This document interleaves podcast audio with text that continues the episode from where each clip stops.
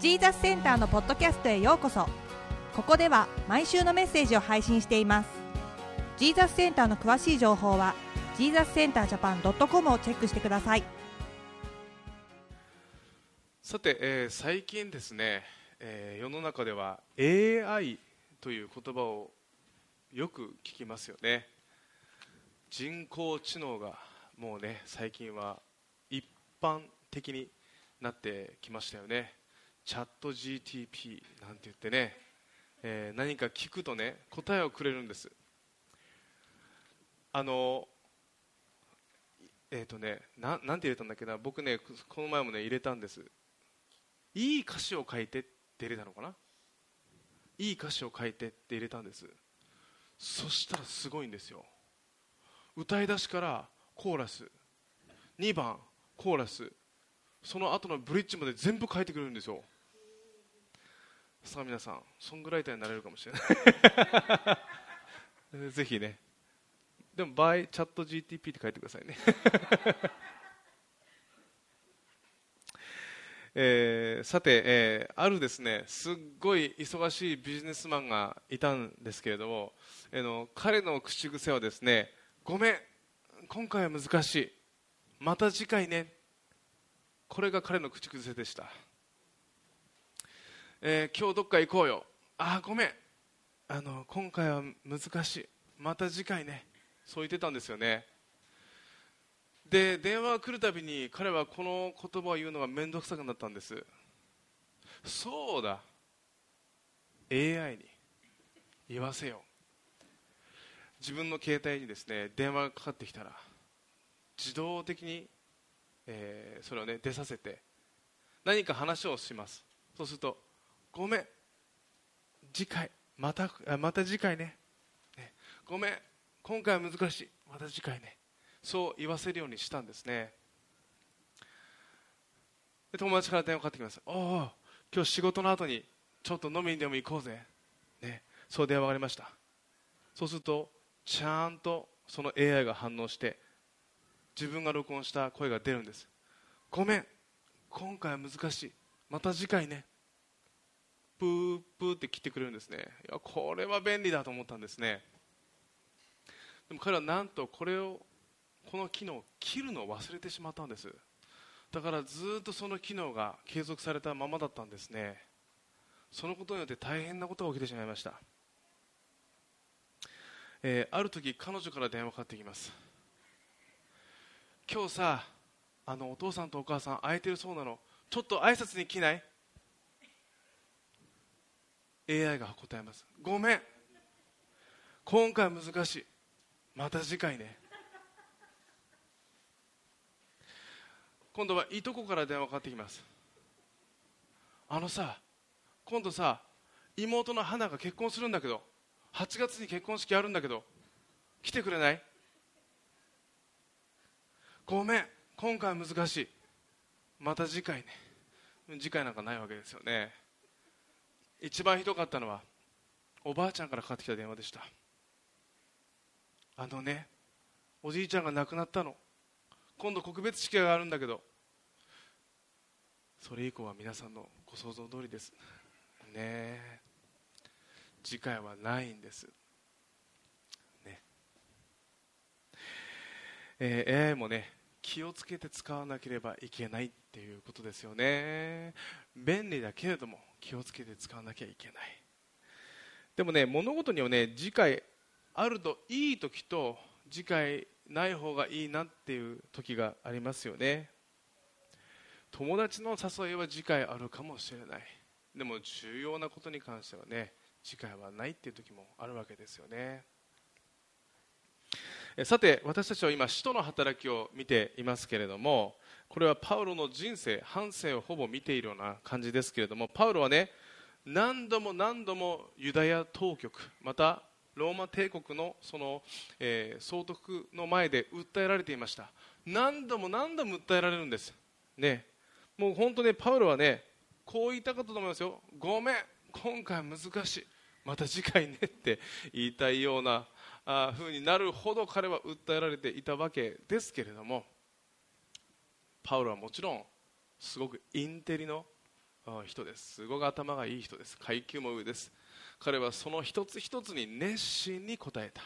その法廷でおいても熱心に弁明しました、ね、前回の箇所でもこのローマ総督からパウロは本当は上訴しなければ彼は無実だったんじゃないか。罪を見出すことができない。そう言われたぐらいでしたよね。でもパウロはこの当,、まあ、この当時ですよね。この箇所に、えーまあ、この時代においてパウロはねローマ帝国あローマ皇帝に上訴していたんです。少し前に見ましたね。じゃあなぜそれ上訴したかというと当時のこのユダヤ当局に捕まってしまったらこのユダヤ当局がパウロを殺す計画をしていたからです、まあ、つまりこう、まあ、地方の裁判所において彼がこう裁かれようとするともうそこで彼は殺されてしまうそんな、えー、作戦が練られていたからですよね。だからパウロは頭を使って自分はそのユダヤ当局ではなくてカエザルのもとで裁いてほしい。こうやって上訴したわけです。そのことによってこのパウロはローマ市民権を持っていましたのでパウロを不正に取り扱うことはできなかったんです。だからパウロには、まあ、豪勢な親衛隊が、えー、つけられてパウロの身を守られパウロは身を守られながらこれから皇帝のもとに送られていくということだったんですよね。ということでこの27章を見ていますけれどももうこの使徒の働きも最終章に入ってきたところです、まあ、あと何章かありますけれどもね、えーまあ、パウロはこう輸送されていたあそんなね、えー、こう姿を見ることができますけれども、あのー、少し前にドバイから帰ってきた容疑者がいましたね。さまざまな人の名誉毀損で訴えられています。ガーシー容疑者ですよね。彼あの映像を見たらね木の実木のままで帰ってきましたね。あるところでねあの食事に出かけたらそこでバッと捕まってしまったんですって。何も持ってこらなかったんです、ね、彼が持っていたのは携帯だけです。あとはもう本当に T シャツと短パンとサンダルで帰ってきました、ね。まあ、もちろん何か持ってくるってことを許されなかったわけですよね。じゃあパウロはどうでしたでしょうか？今回パウロは捕まってます。でもパウロにはある程度の自由が与えられています。そして、えー、多少の、ね、自由も与えられて、えー、おきながらもまた人も一緒に来てます。例えばこの使徒の働きを書いたルカもパウロと一緒に今日の箇所を見るといるってことが分かりますね。えー、今日の箇所でも「私たちは」って言葉が出てくるんですね。この「私たち」っていうのはこの使徒の働きを書いているルカ自分自身もこの時実はパウロと一緒にいたんですということをこの使徒の働きの中で表したんです。また、えー、3節でも友人たちのところに行ってもてなしを受けることを許した。ね、つまりパウロにはさまざまな自由が与えられながらも、まあ、彼は、ね、捕まっていたということですよね、まあ、これはパウロがローマ市民権を持っていたからということもあります。でもパウロは何らかの形で特別な待遇を受けていたわけですよね。さて今日の箇所を見ていくとパウロの、まあ、この船旅の工程立ち寄った町が記されていますね。あのちょっとスライドをご覧いただきたいんですけれども、えこれがパウロが最後にねローマに行くために運ばれたような旅です。エルサレムカイザリアから今度はこう来て今クレタクレテというねとこに良い港ってとこがありますね。まあの、クレテ島っていうのはあのよく聖書でも出てくる島なんですけれどもすごく気候のいいあの地中海の、ね、ど真ん中にある、まあ、あの暖かいところだったって言われているんですよね、まあ、どどうでしょうね。サイパン、グアムとかハワイとかね。そういったところを、ね、想像するとこのクレタってところはねどういうところだったかっていうのがねあの想像つきますけれどもね。でもあの当時の船は、まあ、今ほどの出力とかパフォーマンスはないので、特に天候また風によって道のりを変えたり、まあ、少し休んだりしなければいけなかったわけですよね。で今日の箇所でもあの出版してから向かい風なのでという言葉また風のためにそれ以上進むことができなかったっていう言葉が出てくるわけですよね。つまりこれはさまざまな妨げがあってそれによって進むことが困難な時もあったわけです。でもこの著者のルカというのはしっかりとその工程を記したわけですよね。これはもちろんこの、えー、パウロがどういう道をたどったのかっていうことを歴史書と照らし合わせることができるためにしっかりとこれは記したわけです。でもですねこの船旅っていうのは時々私たちの人生に例えられる時がありますよね。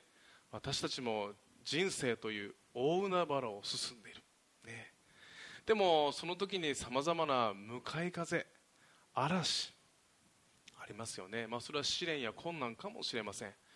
またなんでこんなにうまくいくんだろう。追い風の時もあるんです。でもなんで今私はこんなことしてるんだろう。こんなことを別にしたいと思ってなかったのにと思うような横風もあるわけですよね、まあ、今日の箇所を見てもねスムーズとは言えない旅でしたがその旅のねさまざまな、えー、風、まあ、試練によって、えー、パウロたちも得るものがたくさん実はあったわけです。ね。なので今日はですねこの今日の箇所を通してこの人生の中で、えー、まあ、吹く風によってね私たちはさまざまなことを得ることができるんだということをねいくつかのポイントを持って学んでいきたいと思います。まず一つは試練は私たちを成長させるものであるってことです。試練とかねまた困難なことっていうのはねすごくネガティブなイメージがあります、ね、でも考えてみてくださいね。私たちのかあの体をねこうね、えー、考えてみると私たちが例えば筋肉をつけるときにずっと寝てたら筋肉ってつかないんです。必ず何か負荷をかけないと筋肉って大きくならないし成長もしないんです。ね。そして実はね私たちの人生の中にある試練や困難も私たちのそれをね通してね人生における次のレベルに行く私たちは準備をしているんだってことなんです。例えばですね興味深い実験をご紹介しますね。ある研究チームが火星や他の星に移住した時と想定して植物は育つことができるのかっていう実験をしたんです。これは地球上での実験ですけれども大きなテントを立ててそして光と水を与えてテント内で食事が可能なのかっていう実験をしたんですね。で結果は興味深い結果になったんです。もちろんそのテントの中には光も水もあるんです。まあ光合成もできますよね。それで育つかと思ったんですけれどもそのテント内の植物は正しい成長ができないということが分かったんです。テント内ではですね。ではそのテント内で何が不足していたのか。不必あの、えー、不足していたのかですよね。それはね風だったんですって。風。植物は定期的に樹木の幹をこう揺する必要があるってことが確認されたんです。風にえー、これ揺らされる必要があるってことですよね。つまり何気にこう吹いている風ですけれどもねなくなってしまうと地球上から樹木がなくなってしまうかもしれないっていう研究結果が出されたんです。また植物は適度な風を与えることで成長が促進できるっていう結果も出たんです。植物は葉っぱから水分を蒸散させるんですね。で風が吹くと蒸散のスピードが速まって水分も早く吸い上げるんですって。根からね。で適度な風速を与えると水の吸い上げ量が増加するってことも分かったんですね。で、えー、そのねよって土のその,、まあ、その植物が上張っているその土ですよね。土の乾くスピードも今度速くなるんです。でそうなると土も乾燥するので根腐れもなくなる。ね。そして風がないと土にカビやあカビが発生しやすくなるわけですよね。で植物が植物の状態が良好だとしてもその部屋の環境や土のコンディションでカビが発生するということは、えー、があるわけですね。まあ、多くは風通しの悪さや湿度の高さがま原因なわけですけれどもね。なので植物が育っていくにはこの風が必要なんです。だから皆さんお家に置いてある観葉植物ぜひ風を当ててくださいね。じゃないと根がちゃんと張んないんですって。ね。ぜひ実践してみてくださいね。別にこれ観葉植物のクラスじゃないんですけれども。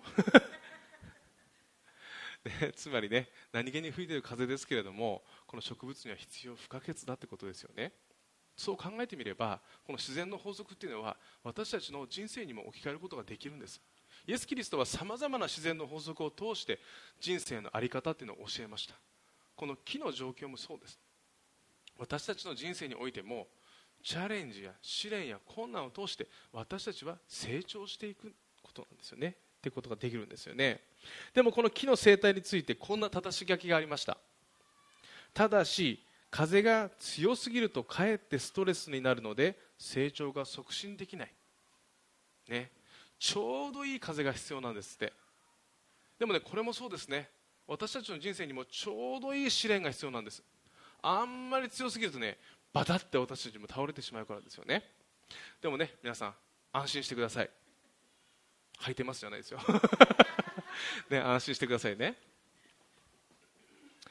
あの私たちの神様はね私たちを愛するがゆえに私たちを、えー、試練の中で耐える力を与えてくださる。そして耐えられない試練は私たちに与えない。むしろ脱出の道も与えてくださるって聖書を通して教えてくれてるんですよね。それが第一コリントの10章の13節です。お願いします。あなた方のあった試練は皆人の知らないものではありません。神は真実な方ですからあなた方を耐えられないほどの試練に合わせることはなさいません。むしろ耐えられるように試練とともに脱出の道も備えてくださいますって書いてあるんですよね。だから私たちが時々ジーザスセンターで教えるのはねあの試練や困難があった時にすごくなんかこう真っ暗な部屋にいるような気がしてしまう。もう本当にどうなっていくんだろう。もう先が見えないって思ってしまったとしてもです。この聖書の言葉を通して学べることはそれはただの出口がない洞窟じゃないんです。トンネルなんです。トンネルって車でねよく通りますけれども必ず出口があるでしょ。必ずずっと進んでいくとああった。あそこの光が出口だ。そうなります。私たちの人生においてもどんな試練や困難があったとしてもそれはトンネルなんです。私たちが神様と共に歩む時にそれは必ずトンネルになるんです。必ず希望の光が私たちにあるんですね。そこに必ず私たちの成長もあるんです、えー、そして今日の、ね、箇所で出てくるパウロはローマ人への手紙でこんなふうにも言ってますね。5章の3節から5節です。そればかりでなく観難さえも喜んでいます。それは観難が忍耐を生み出し忍耐が練られた品性を生み出し練られた品性が希望を生み出すと知っているからです。この希望は失望に終わることがありません。なぜなら私たちに与えられた精霊によって神の愛が私たちに私たちの心に注がれているからです。パウロはさまざまな困難を受けてきたんです。さまざまなチャレンジを受けてきたんです。でもそのチャレンジを通してパウロはいつも希望をつかんでいったんですね。この箇所を読む私たちに対してもこれは確かに困難かもしれない。チャレンジかもしれない。でも必ず希望につながってるから。ね。神様と共に歩んでいきなさい。そう、えー、言ってくれてるわけですよね。神様は、ね、私たちに対して成長する機会機会を与えているということですね。そして今日のポイントの2つ目それは試練を通して支え合う助け合うことを学ぶということですね。共に試練を乗り越えると絆はさらに強くなると言ったりしますね。また試練や困難を通して本当の友を見つけるとも言いますよね。まあ、今日の箇所でもさまざまな場所に行きますけれどもさまざまな人の名前が出てきます。これはパウロと人生を共にした人たちです。一節では親衛隊の百人隊長ユリアス。これは彼はですねローマ皇帝直属の隊長なんです。すごく偉い人なんですね。でも彼もパウロを通してさまざまなイエス・キリストにある希望を知ります。そしてパウロはですねある程度の自由があったと言いますけれどもさまざまな港に寄っていくんです、ね、その港に寄っていくとパウロが伝え今まで伝えてきたその教会の人たちがその港に集まってそしてパウロを励ましたっていうんです。パウロさん私たち祈ってますよ、ね、それですごく励まされたでしょうね。そして今日の2節ではテサロニケのアリスタルコが同行したとありますよね。このアリスタルコはですね以前パウロと共に行動してます。で彼は以前エペソの町でパウロの代わりに捕らえられた人なんです。パウロが捕まりそうになった時に私が捕まりますと言ってアリスタルコが自らを差し出したんです。そしてアリスタルコはその後このローマの旅にも同行してそしてパウロが捕まってローマに着いたとしてもアリスタルコは一緒にパウロと、いたわけですよね、えー、ということはアリスタルコはですねパウロが捕らえられるていた時もう今日の箇所でも自ら志願してパウロと共にいることを選んだわけですよね。でもですねこのパウロがこの捕まってしまいそして輸送されるっていうこの困難な状況がなければこれだけの人が集まらなかったわけですね。私たちもですね実はまあ辛い状況がある。でもねそれをね助け合う、えー、そういうことを通して支え合うことを通して、まあ、本当の、まあ、友をね得ていくのかもしれませんね。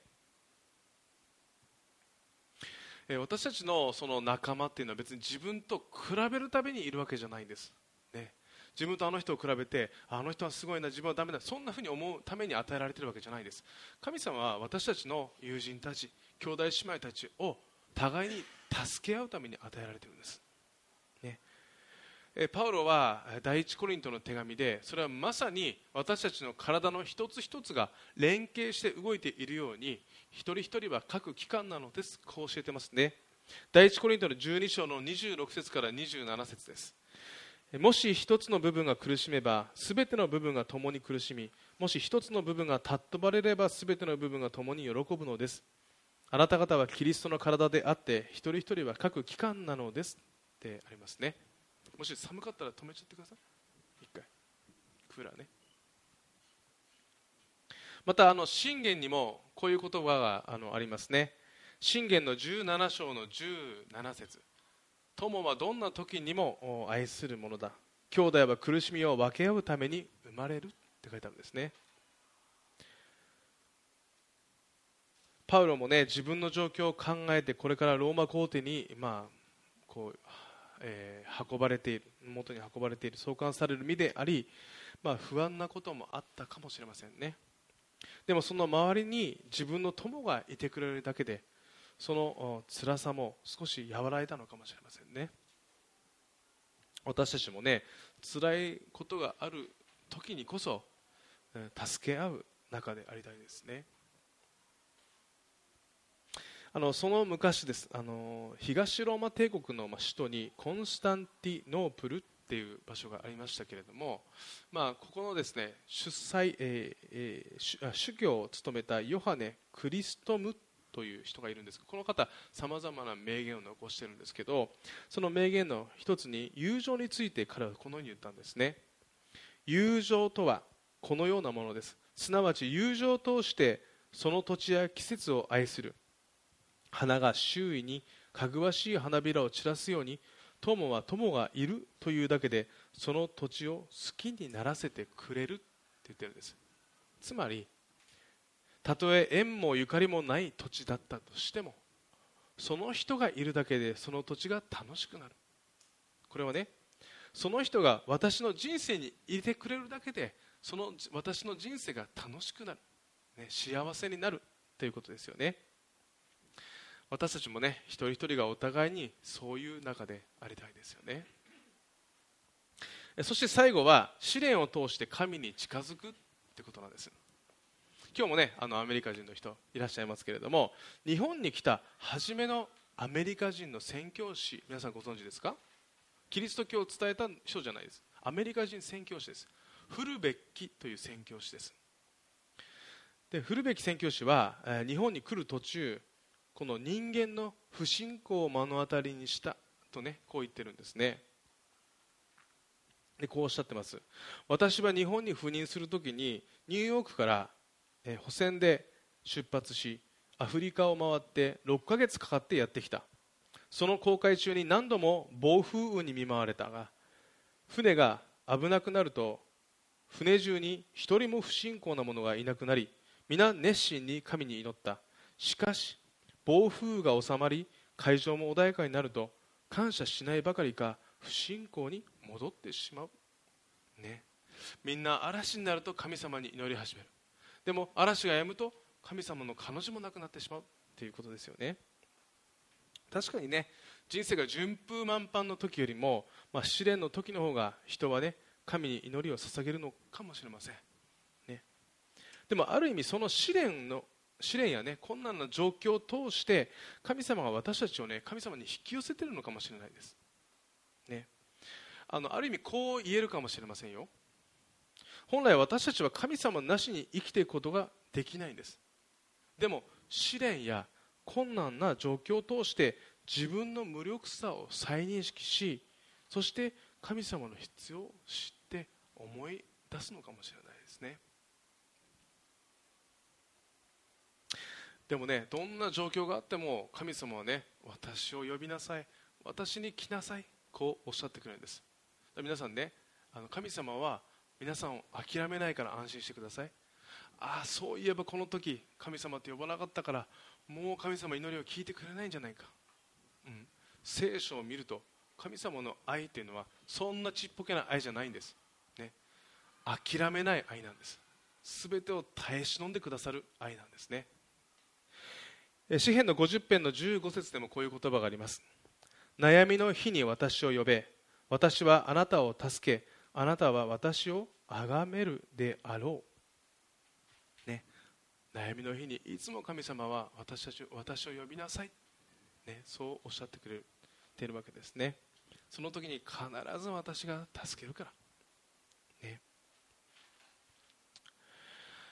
えー、あるね最後にある、えー、一人の女性のストーリーそして有名な詩を紹介したいと思うんですけれども、えー、アメリカ人の詩人の詩人のアニー・ジョンソン・フリントさんっていう方ですね、えー、彼女はですね若くして重度のリウマチを患ってしまいます。そして自力では歩けずに介護が必要だったんですね。彼女はさまざまな詩を書いてえー、いました。それがたくさんの人たちを励ましたんですね。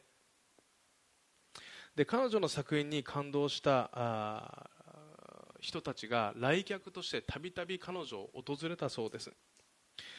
実はその、ある時ですね女性ある女性が失意のどん底にいて面会の後に神様はなぜ兄にそんな試練を与えたのかしらという手紙を書いたんです。どう見ても不自由に見えたわけですよね自分よりも。なぜじゃあ神様はアニーに対してこういうことを試練を与えたんですか？というふうにアニーさんに手紙を書いた。んですその時にアニーさんはこんな詩を彼女にプレゼントしたそうです、まあ、今日スライドにもそしてレジュメにも載せてありますね。神様が約束されたのはという詩,、えー、詩です。お読みいたしますね。神は私たちの人生にいつでも青い空や花の咲き乱れる道は約束されなかった。いつでも晴れている空や悲しみや痛みのない日々も約束されなかった。苦しみや誘惑や悲哀を味わうことはないとは言われなかった。重荷や心配とは無縁だとも言われなかった。広く滑らかな道は約束されなかった。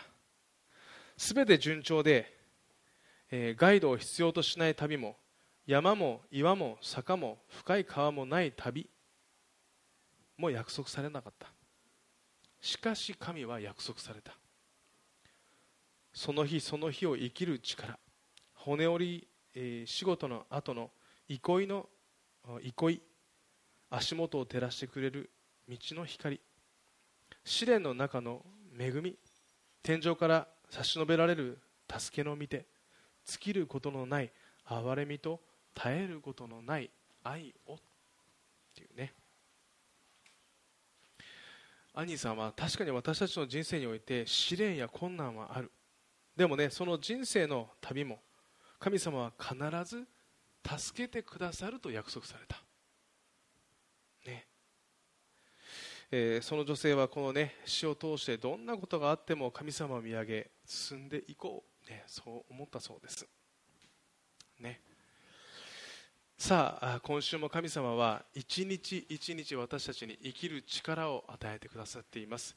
そしてこの新しい週この新しい日に今日もね、えー、今日という、ね、日に神様はこの試練を通してさまざまな励ましを与えてくださる。そう約束しているとね、えー、今日学びましたね。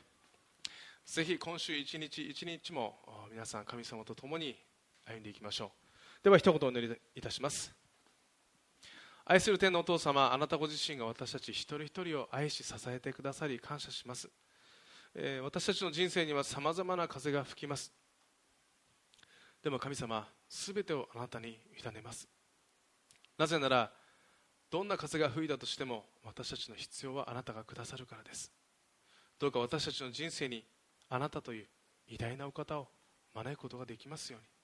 そしてどうか私たちの人生をあなたご自身が導いてください。舵取りをしてください。感謝してイエス・キリストの皆を通して祈ります。アーメン。しばらくの間それぞれで祈る時間を持ちましょう。